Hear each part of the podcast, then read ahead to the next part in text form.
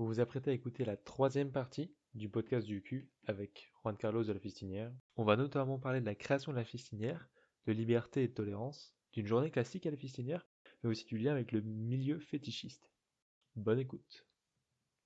Et moi j'ai encore plein de questions euh, sur le alors sur le fist fucking du coup je suis euh, totalement rempli de savoir mais j'ai encore des questions sur euh, sur la fistinière parce que moi un quand j'ai découvert le, le concept de la fistinière, j'ai trouvé ça fou qu'il y ait, euh, il y ait une maison où, puisse, euh, où ce soit euh, aussi toléré, aussi prôné, que ce soit pas caché du tout. J'ai trouvé ça trop cool.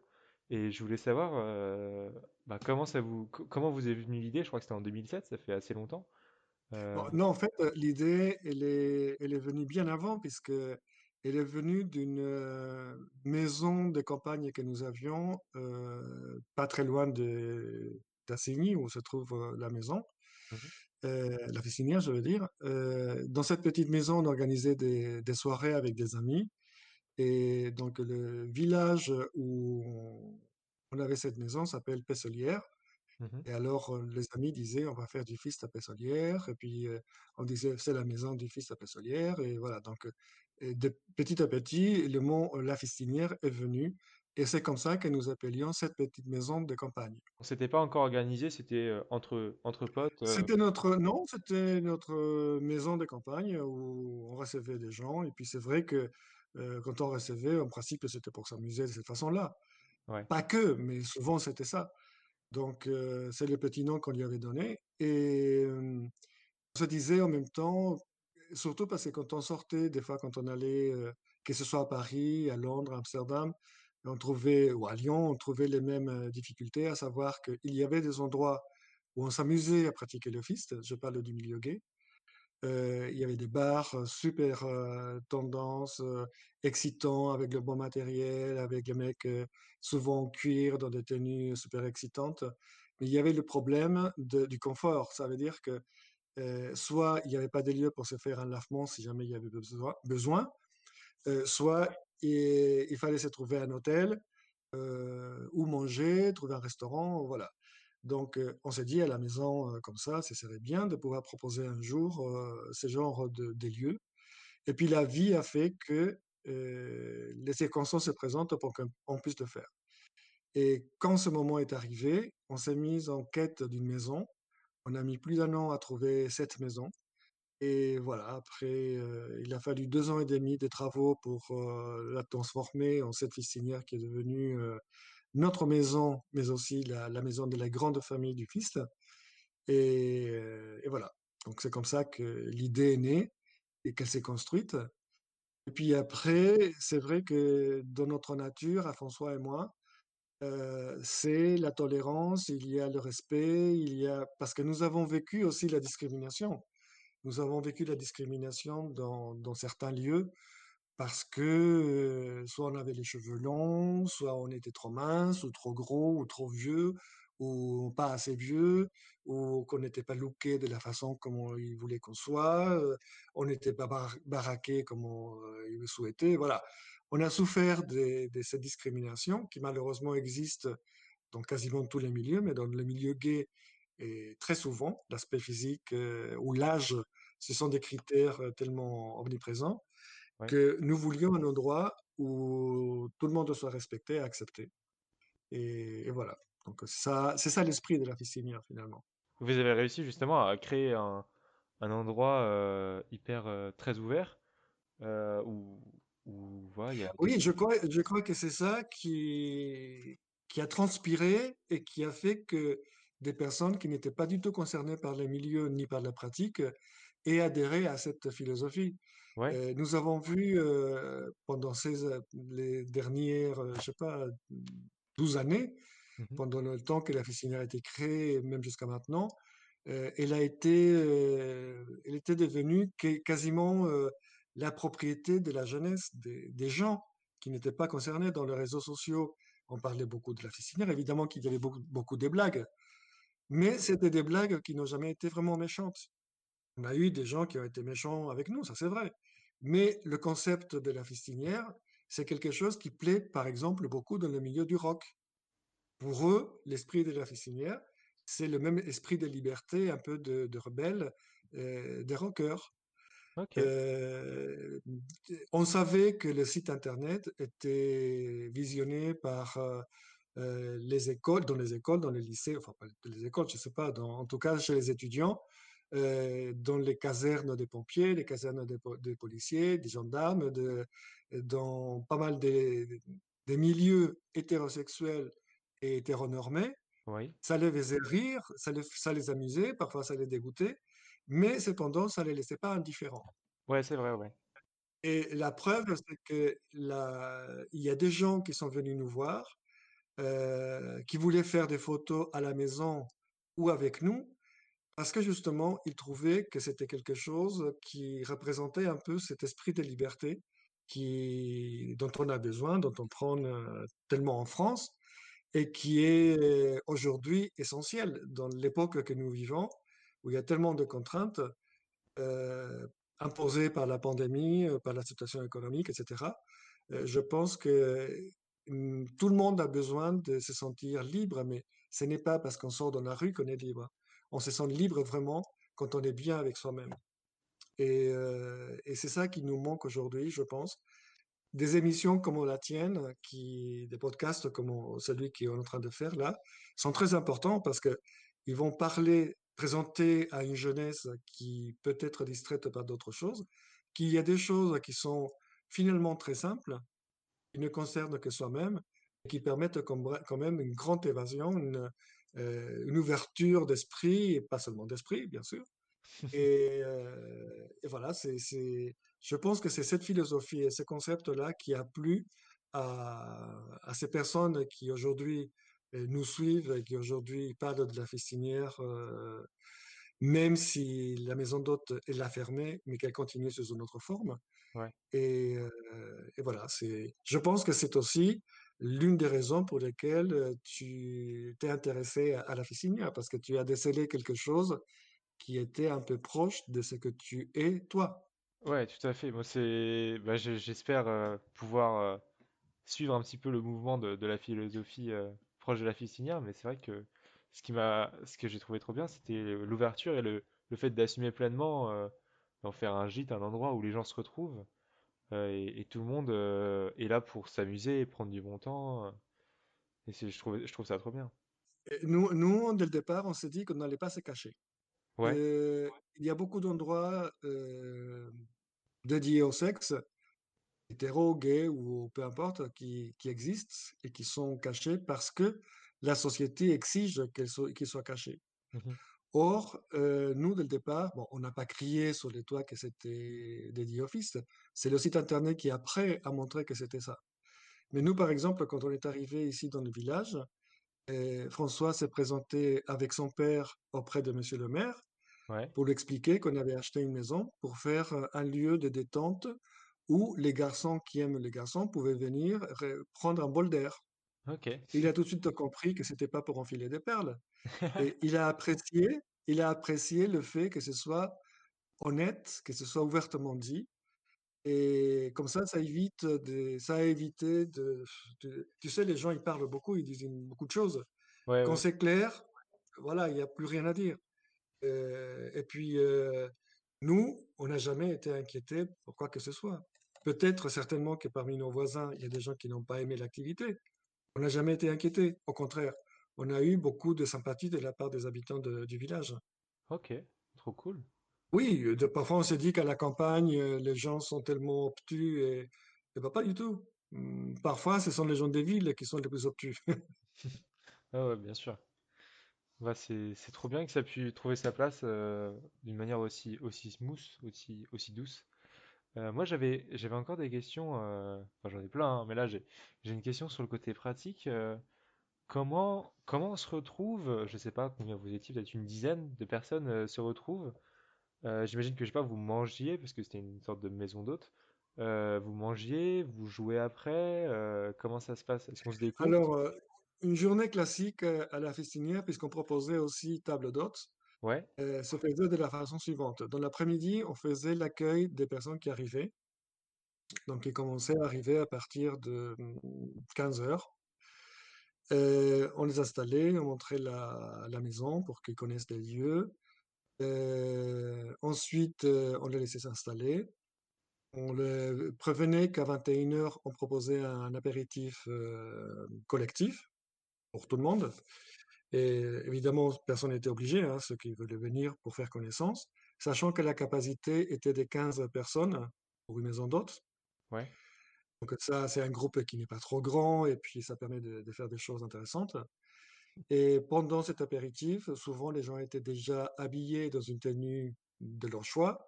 Souvent c'était du cuir, du latex, euh, des, des vêtements de, de fétiche qui, qui les excitaient, ouais, euh, ou pas, en jean, voilà, comme, comme ils le souhaitaient. Pendant ce moment-là, on papotait, on faisait connaissance. Peut-être que les, les uns et les autres regardaient qui pouvait les intéresser. Et nous, on proposait ces, ces toasts, enfin ce- cet apéritif avec les toasts de la maison, qui étaient santé, bonheur et bonne défense pour tout à l'heure. Et après, vers 22 heures, donc la salle de jeu était ouverte, elle était ouverte quasiment tout le temps, sauf pendant qu'on faisait le ménage. bien sûr. Mais quand je dis ouverte, ça veut dire qu'il y avait une présence. Donc je montais à la salle des jeux, en principe c'était moi, et euh, pour faire l'ouverture, allumer, mettre la musique, mettre l'ambiance, euh, voilà. Les gens prenaient leur café là-bas, à la salle des jeux, et puis euh, ça commençait à jouer euh, quand les gens avaient envie. Des fois c'était tout de suite, des fois ça prenait un peu plus longtemps. Et là, François partait se coucher environ vers minuit Ouais, pour ensuite prendre la relève le lendemain matin vers 6h30, 7h, pour faire la mise en place euh, du petit déjeuner, commencer à faire le ménage dans la chambre. Et euh, moi, je fermais vers 6h du matin, parfois 7h, et je commençais ma journée euh, vers 13h pour euh, faire le service du déjeuner s'il y avait besoin, ou continuer le ménage. Et tous les jours, c'était comme ça, surtout à la haute saison, c'est-à-dire entre le mois de mai et la mi-août, où il y avait du monde de tous les jours. Donc voilà, c'était un roulement euh, qui était quand même assez intense. ah ouais, ça devait être, euh, enfin, tu devais être fatigué. euh. En même temps, tu, tu devais aimer Quand on finissait la saison, on, est, la saison, on était à, accueillir à la petite cuillère. Ouais, Mais bon, c'est vrai qu'on l'a choisi et puis on l'a fait vraiment avec tout notre cœur. Parce que il n'y avait pas que ça, il n'y avait pas que l'accueil des personnes, il y avait aussi la présence, l'écoute souvent, euh, et puis surtout que les gens étaient, venaient de tous les horizons. ouais, On avait des, des personnes qui étaient dans le monde politique, dans le monde des artistes, dans le monde littéraire, dans, dans la médecine, dans l'ingénierie. Enfin, il y avait vraiment tous les milieux qui étaient brassés et surtout des personnes qui n'étaient pas censées se rencontrer ailleurs, puisqu'elles ne fréquentaient pas le même milieu. Et c'est ça qui est formidable et qui a été la magie de la maison. C'est que finalement, vous avez fait un, un, un melting pot euh, d'une certaine manière autour du Fist, grâce au Fist euh, de plein gens qui partageaient une passion et, euh, et une sorte de philosophie euh, dont tu parlais tout à l'heure. tout à fait, tout à fait. D'ailleurs, c'est grâce à la Fistinière que nous avons rencontré la chanteuse Guédré, Ouais, et qui est venue, on a, enfin, on a fait connaissance, et parce que elle a mentionné la Fistinière dans l'une de ses chansons, qui s'appelle Trois minutes, et par l'intermédiaire euh, de la vendeuse de la boulangerie, on faisait les courses, et on a appris connaissance de cette euh, chanson, et à partir de là, euh, on s'est contacté, et puis lors de un printemps de Bourges, un printemps musical où elle venait. On s'est rencontrés en personne. Et puis il y a eu un coup de foudre amical et euh, ça, ça a continué jusqu'à faire euh, un concert privé ici à la Fistinière, trop cool. été retransmis euh, sur Facebook. Euh, au moment des pointes les plus élevées, il y a eu 70 000 personnes connectées, quand même c'était pas mal, Ah ouais, non, même si le signal n'était pas formidable, s'il y a eu des coupures, etc. Ouais. Et des fans de Guillermo sont venus de, de Belgique, de, des quatre coins de la France. euh, voilà, donc c'est un moment. Et ce sont des choses comme ça qui sont arrivées grâce à la fistinière et qui, qui nous ont permis de partager et de vivre des moments vraiment incroyables. Ouais, c'est trop beau, c'est superbe. Bah, c'est... Bon, c'est dommage que du coup la Fistinière n'existe plus comme euh, maison d'hôte, mais, euh, mais avoir créé euh, Oui, cette image et cette, euh, cette... Parce que communauté au final, euh, c'est super bien. C'est super. Euh, Bah, Justement, on espère que la, la crise sanitaire va permettre de faire des activités que nous avons prévues, ouais. des, des activités conviviales euh, autour de cette pratique. Et euh, voilà, donc euh, la, quand nous avons arrêté la, la maison d'hôtes, on a créé la fistinière qui s'élargit. On a dit la fistinière s'élargit pour venir jusqu'à toi. Et ça a donné tous les, on appelle ça les différents bras de la fistinière. Et, et voilà, c'est, on a plein de projets. On espère que cette euh, crise sanitaire euh, économique nous permettra de réaliser rapidement. Mais aujourd'hui, en fait, la, volonté est de ne pas cantonner cette activité, cette philosophie à un lieu physique, mais de le vivre un peu partout avec des actions qui se feront euh, dans différents endroits de France. Donc voilà, ce sont des projets que j'espère verront le jour rapidement. Ok, donc la fistinière n'est pas morte du tout et au contraire, euh, Ah et non, au contraire, elle, elle s'est, je dirais que elle a, elle s'est ouverte vraiment. Elle est tellement large aujourd'hui, elle arrive jusqu'à ton salon. ok. Bah, c'est c'est ce que je disais dans l'intro, c'est que ça c'est c'est une pratique qui se popularise et puis surtout qui mérite beaucoup plus de, de ouais, d'écoute euh, de notre part, quoi. Euh, j'avais des petites questions encore pratiques euh, qui me sont venues. C'est, tu as dit que ouais, pendant l'apéro et tout, on rencontrait des gens, puis on montait. euh, euh, est-ce qu'on vient avec son partenaire? Est-ce qu'on découvre des gens? Est-ce qu'on s'attend à comment? Il y a de tout. Il y a de tout. Alors, bon, il faut savoir que quand tu vas dans un endroit euh, et il n'y a que ce qu'il y a, Ouais, je veux dire, il y a des personnes qui sont là. Elles ne sont pas forcément toutes à ton goût. Et ça, c'est valable quand tu vas dans une boîte de nuit, quand tu vas dans une euh, soirée chez un ami. euh, voilà, il peut y avoir des gens sur qui tu vas flasher et d'autres qui ne vont pas t'attirer. ouais, ouais, Donc, euh, il y a pas mal de gens qui venaient seuls et d'autres qui venaient soit à deux, soit en groupe, surtout par crainte de ne pas trouver avec qui s'amuser. ouais, Donc, euh, en fait, on recevait de tout, de- des personnes seules, des personnes accompagnées. Euh, on a reçu des groupes qui sont venus privatiser la, la maison. trop bien. Et, et voilà, donc après, je, je pense que notre fonction à François et à moi, c'était de faire que les gens se sentent à l'aise. Ouais, Et, et voilà, donc euh, si, alors toutes les personnes n'ont pas joué avec toutes les autres, c'est évident. Mais je pense qu'ils sont rares les personnes qui sont parties sans avoir euh, joué un peu, sans s'être amusées. c'est sûr. Et même, on a même reçu des gens qui venaient juste pour l'ambiance, qui n'étaient pas forcément bronchéfistes, mais qui trouvaient l'ambiance euh, conviviale et bonne. Donc, euh, ils faisaient leur euh, sexualité qui, qui souvent était, je dirais, traditionnelle, Ouais, et, mais ils aimaient bien de, être avec les autres. trop bien. Donc, la- le concept de- des jeux par lui-même, ce n'était pas obligatoire. Évidemment que la plupart des gens venaient pour ça. Et, euh, et voilà. Donc, euh, on venait, euh, oui, un, deux, trois euh, groupes. euh, voilà, on a eu tous les cas. Ok, trop bien. Euh, et tu sais s'il y a d'autres euh, s'il y a d'autres maisons du genre de la Fistinière? Parce que enfin, tu as dit qu'il y avait des gens qui venaient juste pour l'ambiance. euh, ça veut dire qu'il y a une certaine Alors, demande. pendant que nous étions en activité, et ça, on l'a su par nos clients étrangers, à l'étranger, il n'existait pas une maison comme la nôtre. Et en France, on était les seuls.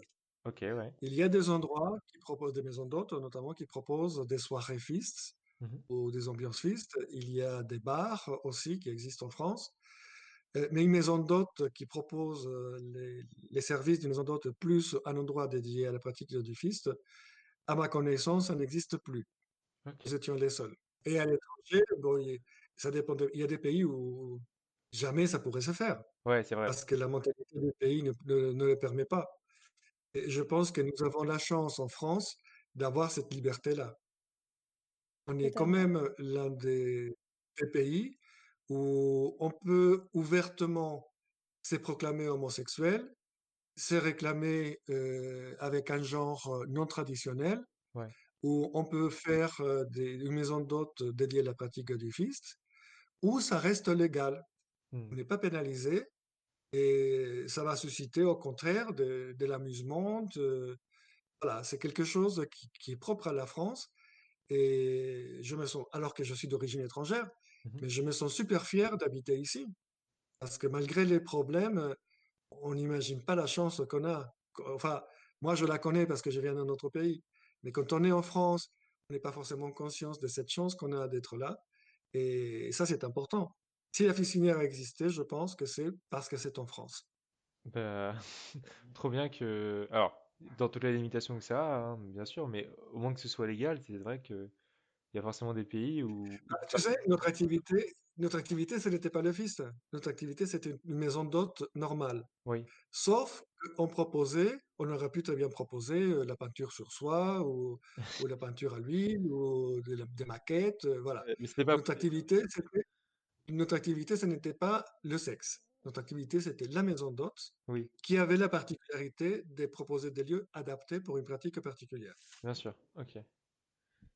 C'était pas, ouais, c'était pas une maison, heu, c'était pas une, heu, un bordel ou, heu, pas du tout. Non, nous n'étions pas un se un sex club, nous n'étions pas un un bar, nous n'étions pas une boîte de nuit, on était une maison d'hôtes tout court. OK. Ouais, c'est ça. Toi, tu peux créer une maison d'hôtes Ouais. chez toi, tu loues, heu, le temps d'un jour, de 2 jours, sais pas, une chambre, donc ça fait déjà des chambres d'hôtes Mmh et dans ta maison, il peut y avoir des appareils de musculation, par exemple. Donc ça va être la la maison de la musculation, mais ton activité, ce sera la maison d'hôtes. Ouais, OK, ouais. D'accord, donc c'est c'est comme ça que c'est construit, heu, c'est une maison d'hôte qui permet finalement la le fist, c'est pas la pratique en elle-même. Tout à fait. OK, OK. Il y avait un autre truc aussi, qui qui m'a fait tilter, c'est le lien, le lien en entre le, bah, le milieu du fist et peut-être le milieu des fétiches, que ce soit le cuir, que ce soit le latex, que ce soit, plein de trucs. Mais c'est vrai que comment comment est-ce que tu pourrais expliquer que, mmh, la pratique du fist soit particulièrement présente dans les milieux, bon déjà pas pas vanille, on va dire pas traditionnels, mais, dans les milieux plus, ouais, plus kinky, plus fétiches? Je pense que la pratique d'un fétiche aimer, heu, des choses qui ne sont pas tout à fait ordinaires demande déjà une, hem, une liberté dans l'esprit, Mmh mais aussi une évolution, une évolution de la conception même de de nos goûts, de ce qui nous attire. Et on peut être fétichiste, des dans l'absolu, on peut être fétichiste des sacs des sacs à main, de chaussures, de heu, des vêtements, de voilà. Mais dans le sexe, quand on parle de fétichisme, c'est quelque chose qui va exciter cette partie sexuelle que nous avons en nous. Ouais, Et dans le milieu, surtout dans le milieu gay, le le cuir était quelque chose, heu, qui qui avait une grande puissance, heu, sexuelle. Ça représentait un peu, les méchants garçons, un peu les les mecs qui étaient un peu durs, virils, et et donc heu, qui dit évolution dans ce sens-là, dit aussi évolution dans les pratiques.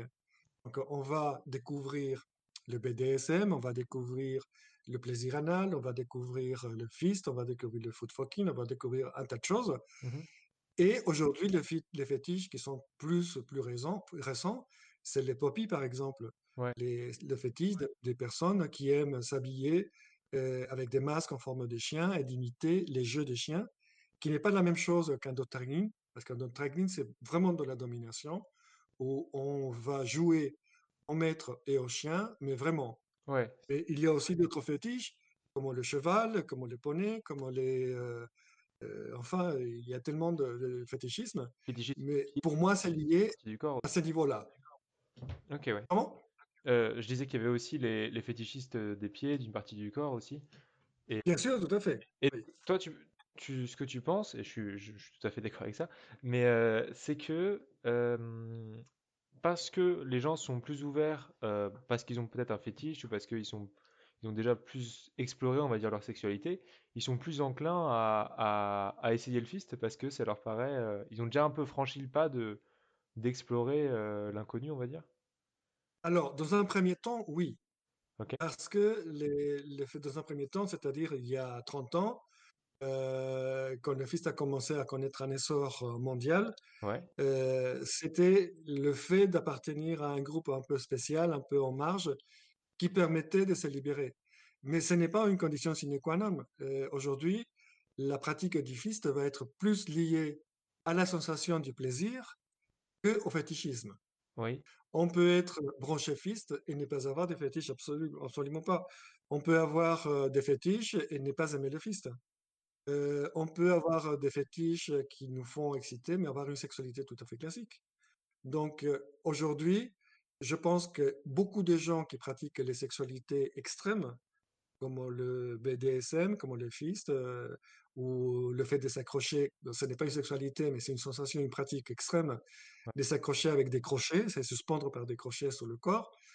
Euh, ce sont des choses qui sont liées parce que elles, elles ont besoin d'avoir une ouverture d'esprit et une évolution dans, les, dans le mental. C'est une mentalité. Et je dirais même dans, même dans le, la question, la question euh, euh, philosophique, euh, morale, etc., euh, où les notions qui nous, a- nous ont été inculquées par la religion, par exemple, ou par la bienséance dans la société, Mhm. bah, elles ne sont plus là forcément, parce qu'on va transgresser un certain nombre de choses. Voilà, donc pour, euh, pour venir au fétichisme, on peut aimer beaucoup de choses en même temps sans être forcément obligé de faire les autres. D'accord, donc c'est c'est une ouverture d'esprit qui est partagée par, euh, par tous ces gens. Ok, Oui, ça vient de là. Oui, oui, tout à fait. d'accord. Moi, j'arrive à peu près à la fin de, de cet épisode. Je sais pas si... euh, C'est pareil pour moi, ouais. J'ai de nouveau euh, réappris des choses. Enfin, on a abordé des sujets un peu différents par rapport à la première fois. Donc, Ouais, enfin, on a abordé l'essentiel plus euh, des choses en plus. euh, donc, euh, c'était très enrichissant. super, Une fois de plus. toujours super intéressant Donc, Juan Carlos. Vous êtes arrivé à la fin de cet épisode. Pour terminer l'entretien avec Juan Carlos, il vous reste un dernier petit épisode sur le genre que je vous invite directement à écouter.